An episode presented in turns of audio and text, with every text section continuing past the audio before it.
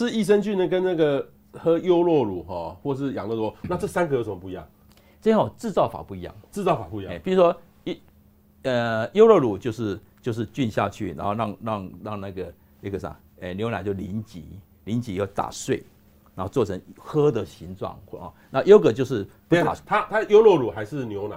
用啊对，用用牛奶加菌去发酵，或者如果不打碎的话，就变成优格凝集型的。就这两个机器赶快。优格跟优酪乳有一样，一个凝结，一个是。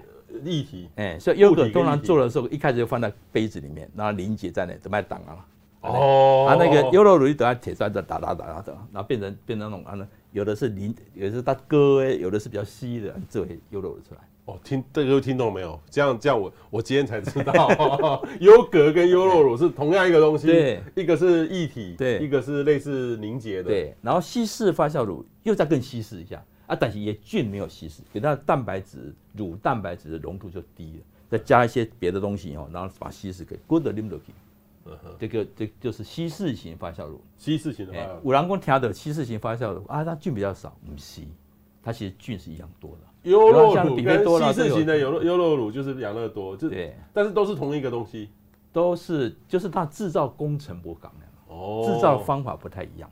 哦，那、啊、它菌也是养乐多有一百亿的，有三百亿的，你想基几不如四百亿的哦，都同一个牌子，上面菌不一样，上面写颜色不一样啊，这是一百亿的，四百亿的，哎，三百亿的，那吃越多是越好。哎，我我有朋友喝四百亿的会有点拉肚子，那人不多啦，不这啦，但是基本上是吃越多越好。嗯，而且要出一千亿的。那问题是说，以前哈，我一阵子常常喝，喝一喝就变胖了，这里面是不是有很多糖？里面哈，因为你有乳酸嘛。乳酸加点糖才好喝啊！对啊，对啊，所以所以基本上你啊，当基本上好，你听清楚了。嗯，我们又举又举养乐多的例子，不好意思哈。其实养乐多开开发的时候，哎，你不许打找吸吸呢，就血管，但是里面还是很高的菌。意思说你喝少一点，你摄取少一点糖分，你还是可以得到大量的益生菌。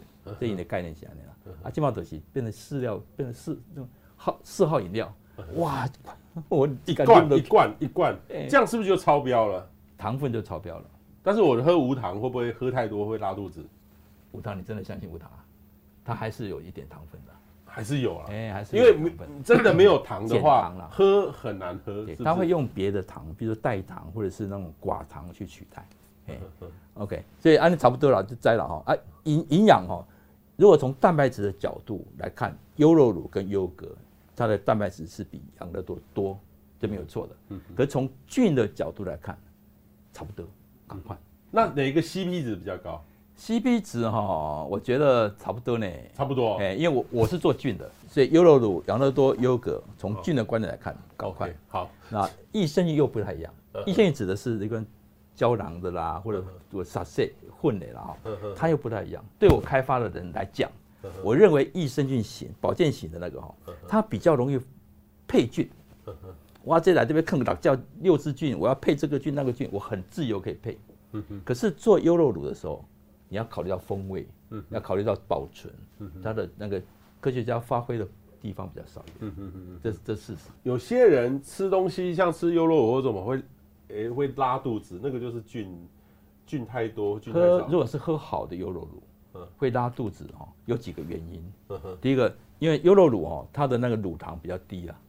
那表示这个人的乳糖不耐症特别严重，他一定喝牛奶也会拉肚子，啊，那那喝喝优酪乳乳糖低还是拉肚子，他太太严重了。第二个是一个人喜欢冰啊，大家要回温一下才喝比较好，就可能喝冰的就不行。那我好奇的是说哈，因为我看拿那个是像粉粉的东西，然后就倒进去，然后喝水再喝下去，然后那我想说，我心里就觉得怀疑啊。当然医生告诉我说那个菌要放在冰箱里面，哦，然后啊这常温保。可是我心里想说，那已经是粉了，不是都死光了吗？它怎么会突然在我身体又变成菌了？好，因为做成粉的那个哈，它是用所谓的冷冻干燥的技术哦，啊，就是发酵，然后离心下来，然后急速冷冻，然后把水分抽掉。你要一生就要保存久的话，一定要把水分抽得很低很低很低，安安才可以保存。哦，像那个那个优酪乳是液液体的这个，它就没办法保存。你它一定要放在低温才可以，而且只能放一个礼拜之类的啊。可是你要做成粉的时候，它就长保存期很长，因为它里面就大就大就大，菌会处于半休眠的状态。吃到肚子里面以后就又长起来，又活起来。哦，是这个样子哈。就你想亏亏啊，来都有结块，表示它有漏，水气跑进去，它就漏漏掉，就就颠起啊哈，接着不活了。这个益生菌哦，如果这么厉害哈，干嘛要吃药？益生菌不管怎么样，现在都还是食品，哎，所以它只能舒缓缓解你的症状，而且要吃了很久很久哦。所以我最怕人家说，像像我们有 要忧郁型的的益生菌啊，我忧郁啊，蔡老师列列进之后我不吃药了，我给他咖啡西。千万不要停药，嗯，千万不，它不能取代药品的，嗯哼，所以你还是信任医生，嗯哼，可是益生菌可以帮你做什么事情呢？帮你打底，超前部署，让你的免疫处于一个很完整的的的那个的阶段。如果第一次吃要怎么挑选？看你有什么身体有什么问题吗？像我在开发益生菌，有一个就是改变你整个肠道菌打底，另外就是针对你的症状有两块，啊，比如说。我要吃精神，我就买精神菌；我要吃过敏，我买过敏菌；我要对代谢，我买代谢菌。可是还有一个就是你的整个肠道菌的保健，这就重要。所以第一次吃的时候要怎么挑选哦？其实基本上我会说，你要看这个研发团队是是怎么样。其实我写这本书有个很重大的一个概念：现在的益生菌你可以期待更多，哦，可是你要检视更严。你说你以前只啊，我巴豆腐或假益生菌，但今晚起你要讲过敏啊，我请问我听到过敏的过敏改善一点啊，我希望我太太快乐一点啊，我希望我先生哦，他那个血脂低一点，你都可以向益生菌来来来期待他了。嗯嗯，因为这样子，益生菌到这种时代了，所以你检视要更严，你要知道这个是谁做出来的，他用什么菌啊？我们的政府单位要管得更严一点，生产者要更生产更好一点，因为要对。消费者的健康负更大的责任，期待更高的一方面就是要检视更严。我刚刚下这本书哦，就希望这本书成为大家的放大镜。